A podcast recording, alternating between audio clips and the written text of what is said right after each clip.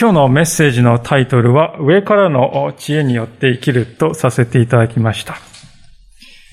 この知恵ということですけれども、実に不思議なものではないかなと思うんですね。例えば私たちが、あの人はね、知恵深い人だよね、とこう言うときに、それは、あの人は頭いい人だよね、と、そういう意味とは違う意味になりますね。頭の良さっていうのはですね、えー、出された問題を解決する、早く解決するとかね、正確に解決するという、まあ、そういう問題解決能力が高いという、そういう意味で使われているんじゃないかと思いますが、知恵深いという言い方はね、えー、そういう基準とは別の基準によって測られているんだと、こう誰もが感じているんじゃないかと思いますね。まあ言い方、言ってみればですね、それは、まあ、知恵深いというのは、その人の存在そのものが全体としてこう放っている深みというかね、人間としての深みとでも言いましょうかね。単にこの脳の処理能力が高いという、そういう話に限定されないですよね。知恵深いっていうのは。えー、まあ、全人格的なオーラとでも言いましょうかね。えー、それが、知恵深い人とこう聞いたときに私たちがイメージする人の姿ではないかと思うんですね。つまり、知恵深さ、知恵というのは人間性とか人格的な成熟ということを抜きにして語ることはできないということではないかと思います。聖書が語っている知恵ということにもまさにそのような一面がありますね。で聖書の場合はさらにですね、えー、そこにですね、上からの知恵であるかどうかと、そういう基準が加わります。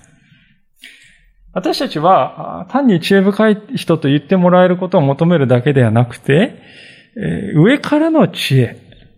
を願い求めていきなさいと神様から召されているのであります。まあ、しかし一方で実際の私たちはと言いますとそこから遠いということも多々あるわけですが、で今日の箇所でもね、そういう遠いあり方の具体例が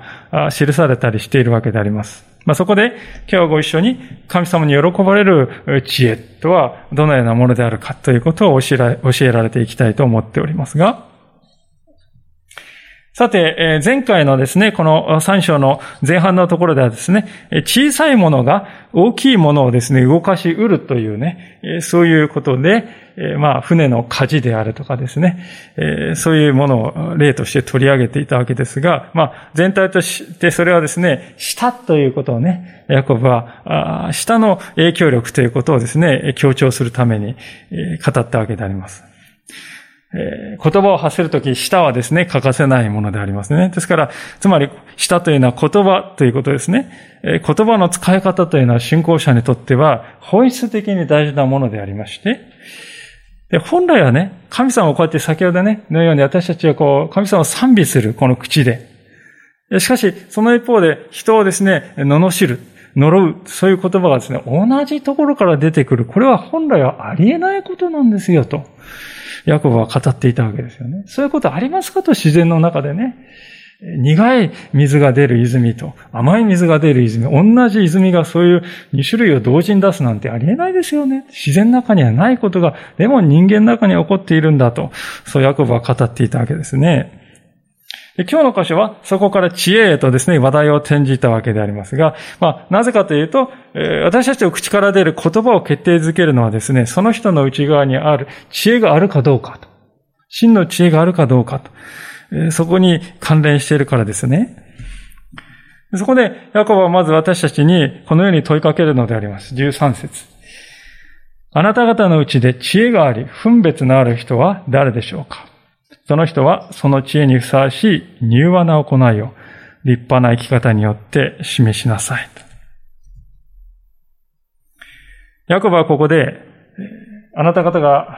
知恵者を名乗りたいのなら、必須の条件があるよと、こう言いますね。それは、柔和さということです。そしてその柔和さというのは必然的にこの立派な生き方というのを生むんだと。まあ、立派なっていうとね、ちょっとこうなんかこう、格が高いというか、ちょっとなんていうんですか、こう、ご立派というか、まあなんかこう、そういう印象を受けるわけでありますけど、この立派というのは美しいとも訳せる言葉です。美しい生き方と。つまりそれは誰が見ても好感が持てるということではないかと思いますね。柔和な人というのは、人にそのような印象を与えるものだと、ヤコブは言うわけであります。でこの柔和さというのはですね、えー、謙遜さとほとんど同じような意味だと、そう言ってもいいと思うんですね。ですから、信仰者の行いにはこの柔和さと謙遜というものがですね、不可欠であって、えー、切っても切れない関係にあるんだと、こういうわけですね。もしあなたが自分のことを知恵者だと思い、思うのなら、いや思いたいのなら、その、この柔和さというものが自分の中にあるだろうかということを自己吟味しなさい。話はそれからだと。ヤコブは言いたいわけであります。実はですね、ヤコブが生きていた、まあ、2000年前の時代っていうのはですね、一般の、世間一般の人たちはですね、柔和さというものは、それは何の価値もない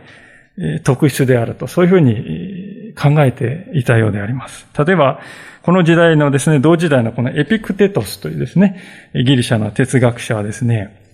道徳的な欠点のリストっていうのをね、作ったんですね。美点じゃなくて欠点のリストを作って、その先頭に柔和さということを挙げているほどですよ。この時代はですね、柔和であるということは、卑屈であるということ。簡単に人に負ける、屈服されてしまう弱い、そういうものの証なんだと、そういうふうに思われていたわけですね。まあ、現代でもですね、どことなくそういう風潮は残っているんじゃないかと思いますね。そんな人を簡単に信じちゃダメでしょ。簡単に騙されちゃダメだ。そんなね、この競争社会にね、そんな甘っちょろいこと言ってちゃダメなんだよ。とかね。あるいは、所詮、綺麗事だよ、そんなの。まあそういう言葉をですね、浴びせかけられて、そうかな、悩むクリスチャンも少なくはないと思いますね。だからこそ、イエス様が次のように語られたことがですね、本当に大きな意味を持ってくるのでありますけれども、それはこのような言葉であります。マタイの福音書の11章の29節でしょうかね、20、はい。マタイの福音書の11章のところでありますけれども、29節ですね。こう節がちょっと一節ずれておりますけれども、マタイの11章の29節にこのように書いてあります。私は心が柔和で減り下っているから、あなた方も私のくびきを追って私から学びなさい。そうすれば魂に安らぎを得ます。あの、現代的なですね、価値観ですとね、イエス様がね、自分で自分のことをね、私は心が柔和で減り下ってるっていうのをね、これちょっとなんかおかしいんじゃないかっていうね、違和感を持つんじゃないか。自分で自分のこと柔和で減り下ってるって言うかなってこう思うわけですね。まあ、日本人は特に健常の美徳とかね、そういうのありますからね。で、しかし皆さん、先ほど当時の人々の受け止め方のお話ししましたけれども、当時の受け止め方はですね、これは全然反対の意味で受け取るわけですよ。先ほどのエピクテトスのようにね、柔和であるということは最悪の欠点だと。そういうふうにみんな思っていた時代です。そういう時代にイエス様はね、私は柔和である。減り下っている。柔和さと謙遜さこそ、私の弟子である者たちが学ぶべき第一の性質なんだとこう言われたわけですよ。世間一般の人は柔和さ、それは欠点だよ。そういうふうに思っていたものがイエスの弟子にはこれは最も重要な徳としてね、提示されたのであります。ここにですね、キリスト教が持つ最大の力というのがあると思いますね。こういうですね、逆転というのがあるからこそ、私たちはこのイエスという方に引きつけられるんですね。ですから、柔和であるということはね、キリスト者の最も中心的な特質であるのだということを、私たちはしっかりと心に留めたいと思います。ヤコブは私たちは何よりもまず柔和な人であるかどうかという、そういう計りによって測られるのだと。そう語るわけですね。その言葉に私たちは耳を傾けたいのであります。では、イエス様が持っておられたこの柔和さという特質とは反対のですね、対極にあるものは何でしょうか？ヤコブはそれですね、次のように述べておりますけども、ヤコブの手紙の3章の14節でありますが、しかしもしあなた方の心の中に苦々しい妬みや利己的な思いがあるのなら、自慢したり真理に逆らって偽ったりするのはやめなさい。とこう、彼は諭しています。まあ、ここであの、柔和さのとですね、対極にあるものとして二つの性質が挙げられていますが、それは一つは妬み。もう一つは利己的な思いですね。で、このうち妬みにはですね、あえて苦々しいというですね、形容詞がついていますね。なんで単に妬みだけじゃいけないのかな苦々しいってなんでついてるのかなとこう思いますけども、実はこの妬みっていうのはですね、熱心と訳することもできる言葉なんですね。実際聖書の中にはこの熱心がいい方向で用いられる働くということもあるわけであります。例えば、民数記でピネハスという人が出てきますけれども、このピネハスはですね、神様に従おうとする熱心さのゆえにですね、イスラエルの民が偶像礼拝にふけっていた時にそれをですね、乗り出していって食い止めたということが書いてあります。そしてまた他でもないイエス様も神を思う熱心さのゆえに、エルサレムの神殿ですね、両替人や物売りがですね、金儲けの場に、その場を変えてしまっていると見てですね、神の家を思う熱心さの上に、彼らをですね、追い出したという、二度も追い出したと。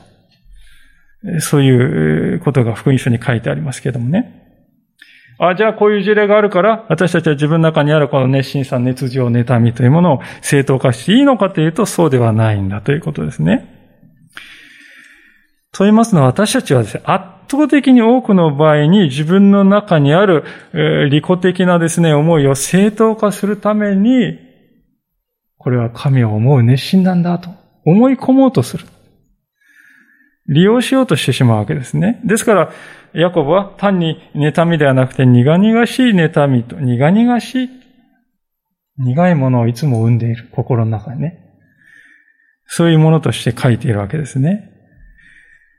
実際聖書にはその見事なる実例が登場するのではないかと思います、それは他でもない、改心する前のパウロですよね。当時はサウロ呼んでいた。まあ彼は立法の専門家でありまして、将来はですね、イスラエルを指導するリーダーになると、嘱望されていた若手エリート学者でありました。しかし彼はですね、あのイエスとかいう男を神の子と呼んで、えあろうことかイエスは復活したのだなどと語り歩いている弟子たちを見て激しく憎んだのであります。そして彼らを迫害し、次々と牢に入れる。パウロ、当時はサウロですけども、その彼にとってですね、イエスの弟子というのはですね、イスラエル人が大切にしてきた信仰を破壊する破壊者であると。そういうふうに映りました。それで迫害を正当化したわけですね。で、その時彼は何を思っていたかというとね、私は神様のためにこれをしているのだと。私ほど忠実な神様のしもべはいないのだ。自分がしていることは不届きな神の敵をですね、打ちのめしている。神に喜んでいただけることなのだと。信じて疑っていなかった。自分の正しさというものを一遍も疑わずに間違っているのは、あの、イエスの弟子とかいう者たちだと、えー、断じておりました。皆さん、パウロは後に聖書の、新約聖書の三分の一を書いた、えー、書くことになる人でありますけれども、そのように用いられる彼でさえも、このような誤りに陥った過去があったわけです。で、その事実はね、私たちが自分、私たちの内側でね、どれだけ私のしていることは正しいことなんだと思ったもしとしてもですよ。確信があったとしても、それが常に正しいとは限らないんだと。いうことをね、厳粛なまでに示しているのではないかと思います。むしろ反対に、私たちが自分は正しいんだと思えば思うほど間違っている可能性が高くなる言っても良いと思うんですね。で、私たちはですね、どういう時に間違っている可能性が高いかと言いますとね、それは他でもない柔和であるというこの特質をね、自分が書いているというその時ですよ。信玄の中にこのような言葉がありますけれども、信玄12章の18節でありますが、軽率に話して人を剣で刺すような者がいる。しかし、知恵のある人の舌は人を癒す。え考えなしに、知恵なしに軽率に話して人を剣で刺すような言葉を語る者がいると。しかし、知恵のある者の舌はえ人を癒すのだと。ああ、思い当たる節があるな。そう思われないでしょうか。そうなんですね。私たちはあの、時にね、やっているこの動機は正しいんだから、手段は少々荒っぽくてもいいんだとね。これやろうとしている、この動機は正しいことだから、そこで厳しいことを言ったり、厳しい口調だったり、激しい言葉遣いを少々使ったって、それは構わないんだと、そういうふうに考えてしまいますね。苦々しい思いが自分の中にあるんだけれども、それをね、自分が考える正しさでですね、隠そうとするわけですよね。自分は正しいことをやっている。まあ、具体的にはね、自分の中にこういう苦々しさがある原因はそもそも相手のため、せいなんだと、そういうふうに考えることですね。ですから、少々相手の心を指しても良いのだとこう考えてしまう。もちろん、それは正しくはありません。苦々しい思いを抱いているのは誰ですか？相手ですか？そうではない。自分の心ですよね。自分の心の中に苦々しい罪があるんです。相手の心の中にあるのではない。ですから、私たちはどれだけこれは相手が悪いのだからと責任を負わせようとしてもね、もし私たちは柔和さというものを書いている。そして心が憤りと利己的な思いに満たされていいとすれば、それはね、他の誰でもない、自分がそういう思いに満たされているんですよ。相手ではなく自分がそのような、自分の心の中はそのような罪で満たされているんだということをまず思う必要があるということですね。あるいはまた私たちはですね、時に、え、いや、私のしている、私には大義というものがあるんですと。大義があるんですと。大きい義があるんですと考える人もいるでしょう。つまり、自分のやろうとしていることは、大きい意味で見るとね、正義なんだから、小さい部分には少数、それは問題がありますよね。もうそれは仕方ないことじゃないですか。大義が正しいんですから、と、そういうふうに考えるわけですね。まあ、このような人は小さい問題があるということは、まあ、認めているので、先ほどの人よりは、まあ、多少はマシかもしれませんけれども、しかし、大筋で正しければ、少々小さい罪があってもそれは免れる、免罪されるんだと。まあ、罪に大きい小さいがあるかのようなね。そういうふうに考えている点で、やはり大きな誤りを犯していると言えるでしょう。しかし、往々にしてこれらの苦々しい思いとか、あるいは利己的な大義というものを掲げている人が、自分はなんと知恵深いことかと。そういうふうに思っていることが多いんだと。聖書は語るのであります。で、ヤコブはですね、牧会している教会、あるいは彼がですね、指導していた教会の中にも本当にそういう人が大勢いたのではないかと思います。ですから、ヤコブはきっぱりと次のように語るんですね。ヤコブの手紙3章15節そのような知恵は、上から来たものではなく、地上のもの、肉的で悪魔的なものです。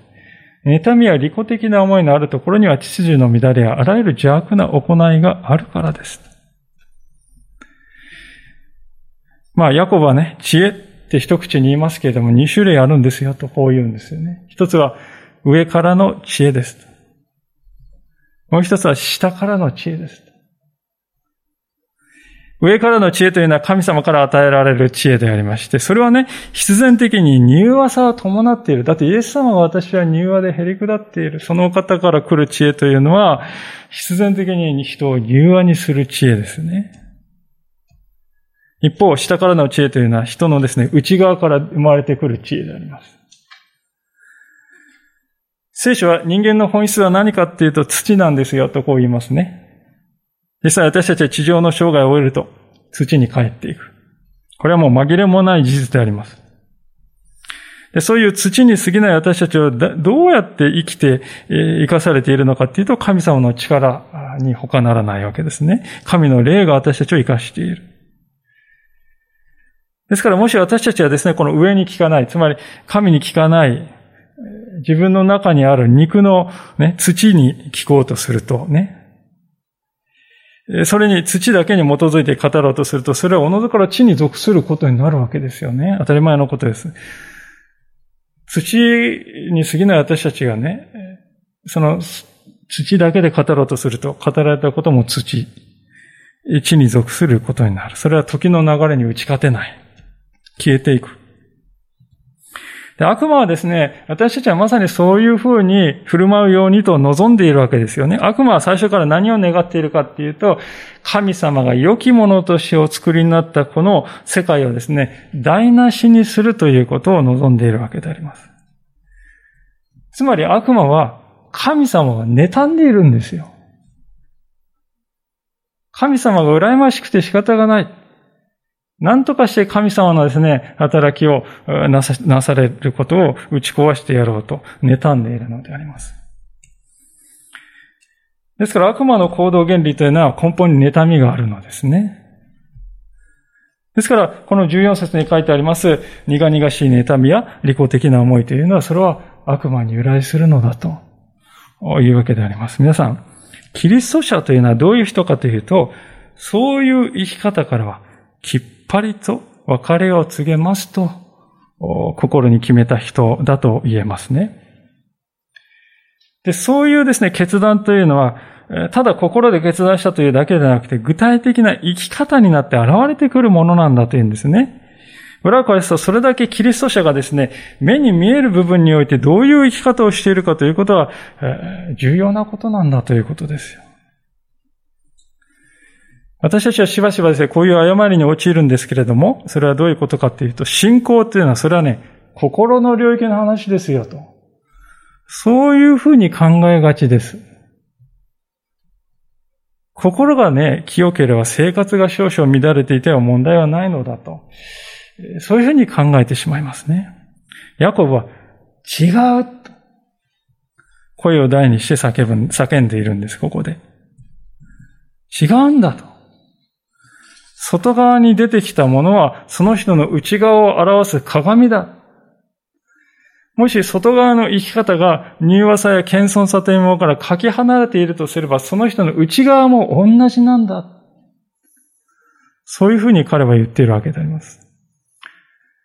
それは地上に属するもので肉的で悪魔的ですらあるんだと彼は言うんですよね。私たちは自らの外面的な生き方について無関心であってはならないということであります。むしろ外面における乱れはそのまま私たちの内内面が危機に陥っているということの印なんだということですね。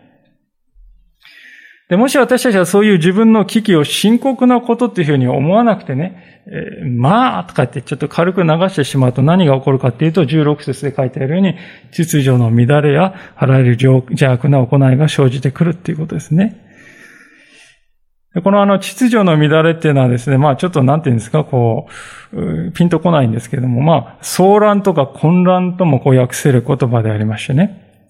まあそれは当然のことですね。妬みとか利己的な思いをそのままにして私たちは生きていきますとね、必ず人間関係に亀裂が生じてくるんですね。それで自分もまた苦しむことになるんです。混乱が生じてくるわけです。そしてまたこの邪悪な行いのこの邪悪というのはですね、もともとはどういう意味かというと、底辺、底っていうね、そういう言葉が使われております。地の底っていうかね。噂話やゴシップや、世の中の人でも前を潜めるような話が平気でできてしまうというような、そういう底の状態にね、なってしまうんだと。いうことですよね、ゆくゆくは。すべてはそれはね、悪魔が私たち人間の心に植え付けてやりたいと願っているものなんですね。何とかして神様から私たちを引き離して、神様が作られた良い世界を台無しにしてやるのだと。神様の最高傑作である人間をですね、そのように底辺に、そこに追い落とす。私たちはですから自分の中にあるね、下からの知恵というもの、つまり、妬みや利己的な思いにきちんと向き合わないでそのままにしてしまうとね、私たちはこういう風なものを周りに撒き散らすことになってしまうんだよと、ヤコブは、ああ警告しているわけであります。で、そこでヤコブはですね、そういう知恵から目を転じましょうと。私たちが目当てをするべきのは、ものは上からの知恵ですよと。その上からの知恵っていうのはどういうものですか？それはこういうものですよと、7つの観点で語っていこうとするわけでありますけれども、17節です。しかし上からの知恵は、まず第一に清いものです。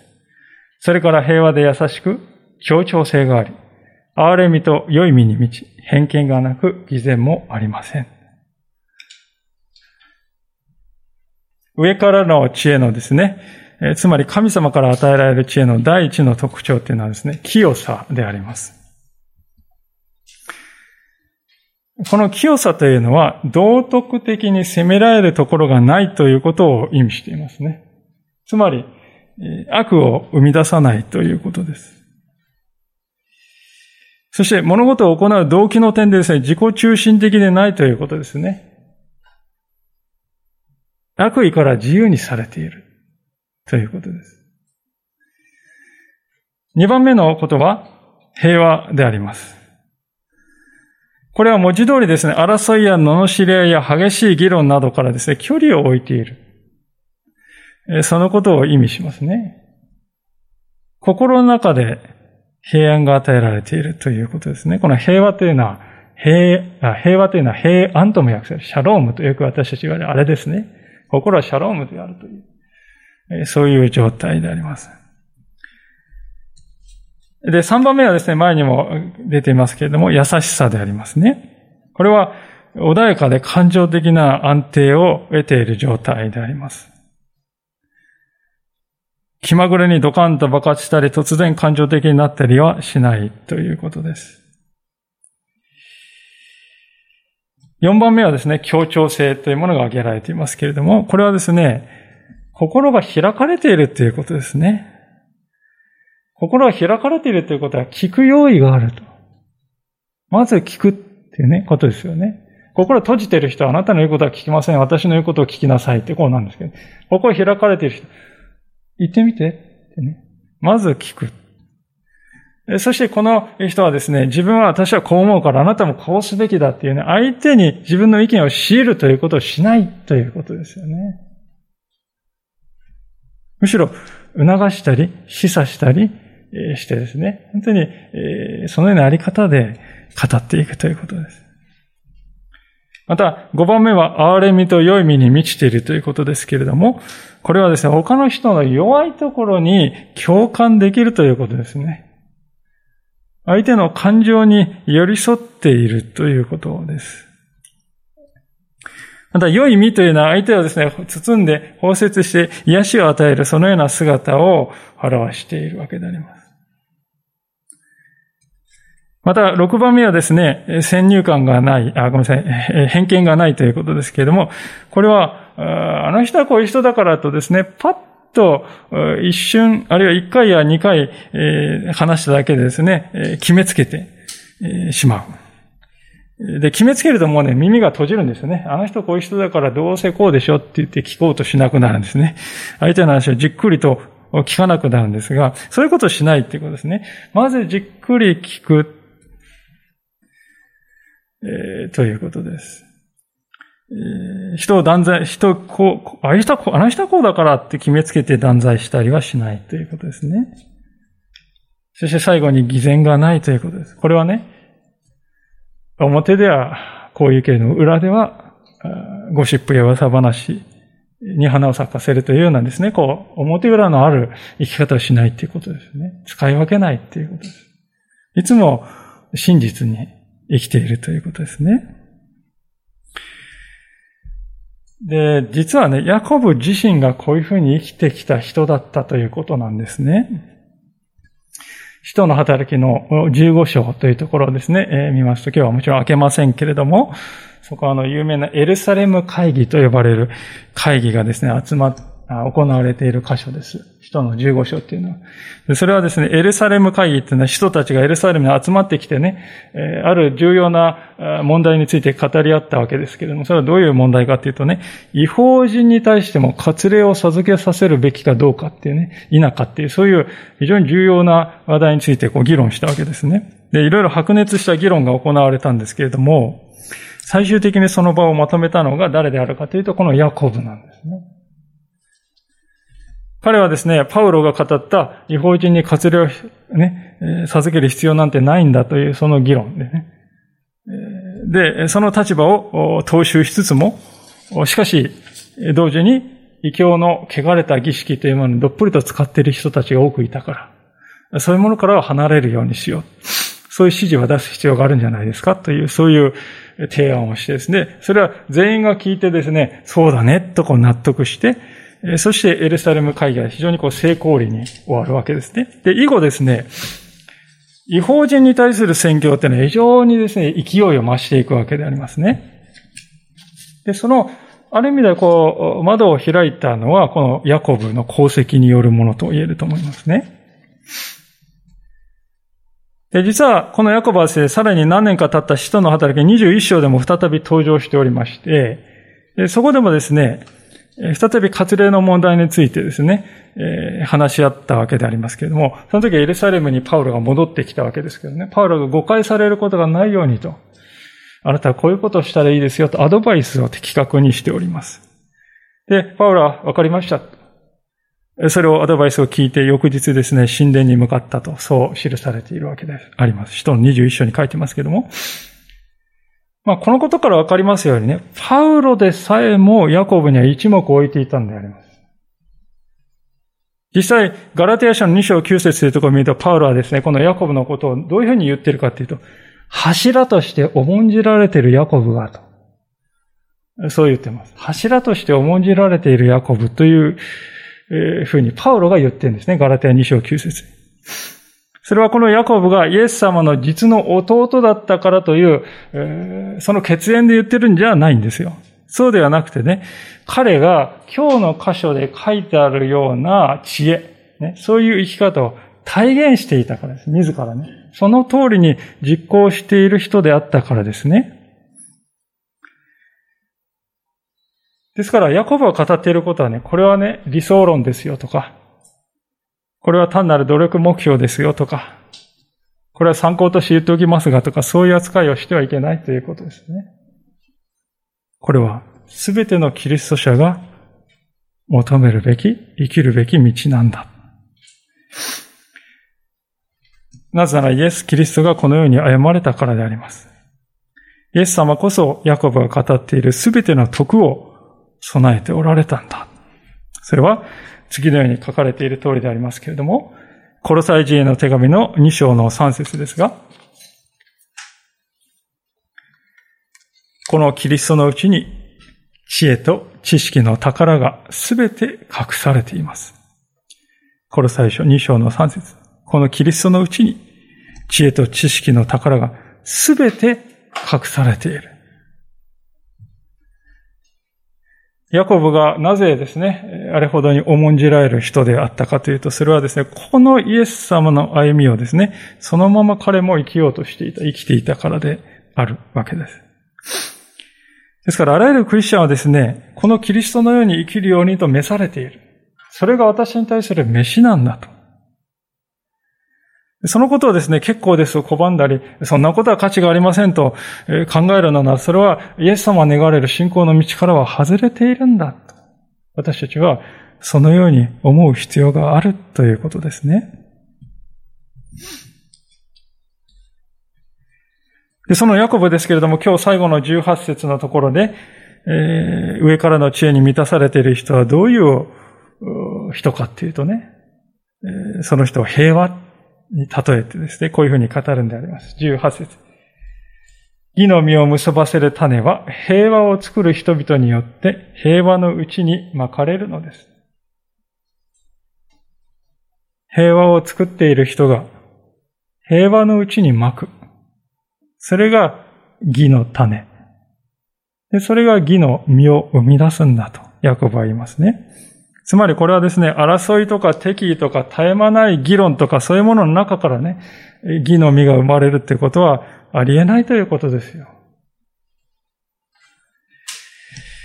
まあ、あの、一昨日はですね、沖縄戦がですね、終結した日でありまして、えこの日をですね、78年前ですけれども、この日を覚える慰霊の日っていうのが、えこの日だったそうですね。この日にちなんだ新聞記事をこう読んだわけでありますけれども、その中である作家の方がですね、次のような趣旨の話をしていらっしゃったのはとても心に残ったのであります。それはどういう言葉かというと、こういう言葉ですね。平和というものは消費財のようなものなのです。放っておくとだんだんと減っていってしまう。どこかで新たに平和を作り出さないといけないのです。沖縄はまさにそのような平和を作り出す場所なのです。だから日本の宝なのです。こういう趣旨のことを言っておられてですね。で私は特にこの平和っていうのは新しく作り出さないと消費されていってしまって、なくなってしまうものなんだよ。非常にこの言葉はですね、本当に心に刺さりました。その通りだなぁと思いましたね。私たちは平和を作り出すためには、まず人間の愚かな罪の結果というものを見つめないといけない。そして自分の中にもそういう性質があるんだということを謙虚に受け止めなくてはならない私たちは平和を作り出すものでしょうか？作り出しているでしょうか？それとも平和を消費する一方で、むしろ新たに争いを生んでしまっているようなものでしょうかそのことが今日私たちに問われているのではないでしょうかヤコブは義という実を結ぶ種は平和を作り出す人によって任せる、巻かれるんだと言っております。私たちは平和をただ消費するだけの人ではなく、積極的に平和を作り出す人となる必要がある。そうでないと私たちは義の実を結ぶことは決してできないんだ。たとえどんなに私は正しいんだからね、と叫んでみても、私たちの周りに争いが満ちていれば、そのような正しさは虚しいものですね。しかしもし私たちが平和を作り出す人になっているのなら、私たちは自分でも気がつかないうちに周囲に義の実を種、義の種をまく人になっているわけですよ。で時が来ればその義の種が芽を出し、実を実らせていく。でその実を見たですね、周りの人たちがですね、あなたは義なる人ですね、と語ってくれる。私は正しいんだって自分から言う必要はないんですよね。あなたは義の人ですね。義をまく人ですね。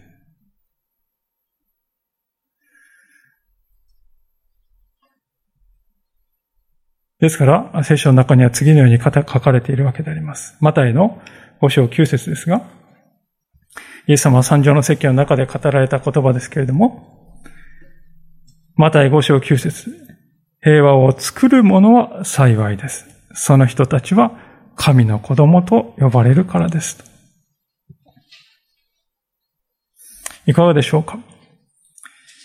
私たちはどちらの道を歩むのでしょうか？平和をただ消費していくのか？そして争いを生んでしまう人として歩むのか？それとも平和を作り出す人となるのか？それは本当に私たちが上からの知恵、求めてそこに生きようとしていくかということにかかっているのではないでしょうか？教会というのはまさにそのようなですね、平和を作り出す人々の集まりのはずなんですね。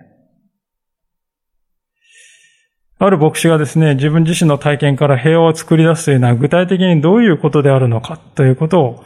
語ってくれておりましたけれども、まあ、そのことをちょっとご紹介して今日のお話を閉じたいと思いますが、それはこういう言葉でした。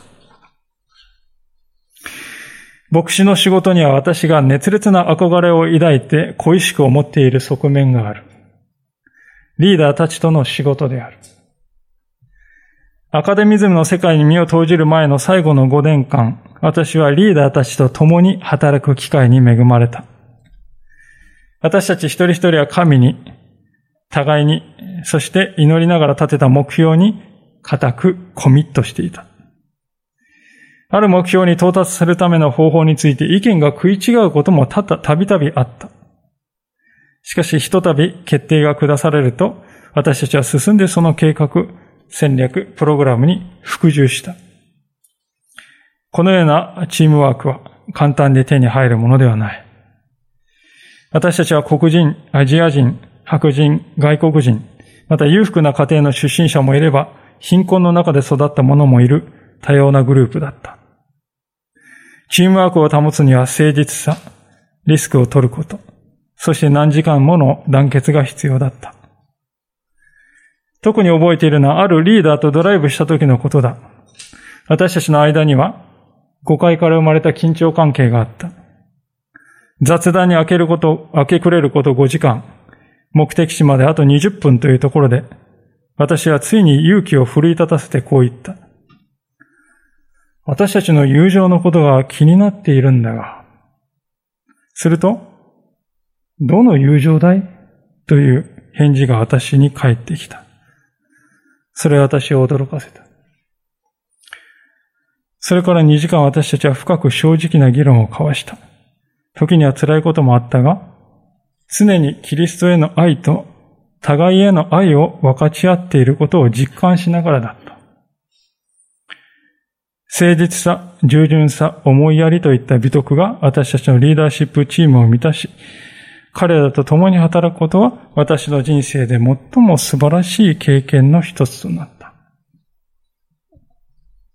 まあ、こう結んでいるわけでありまして、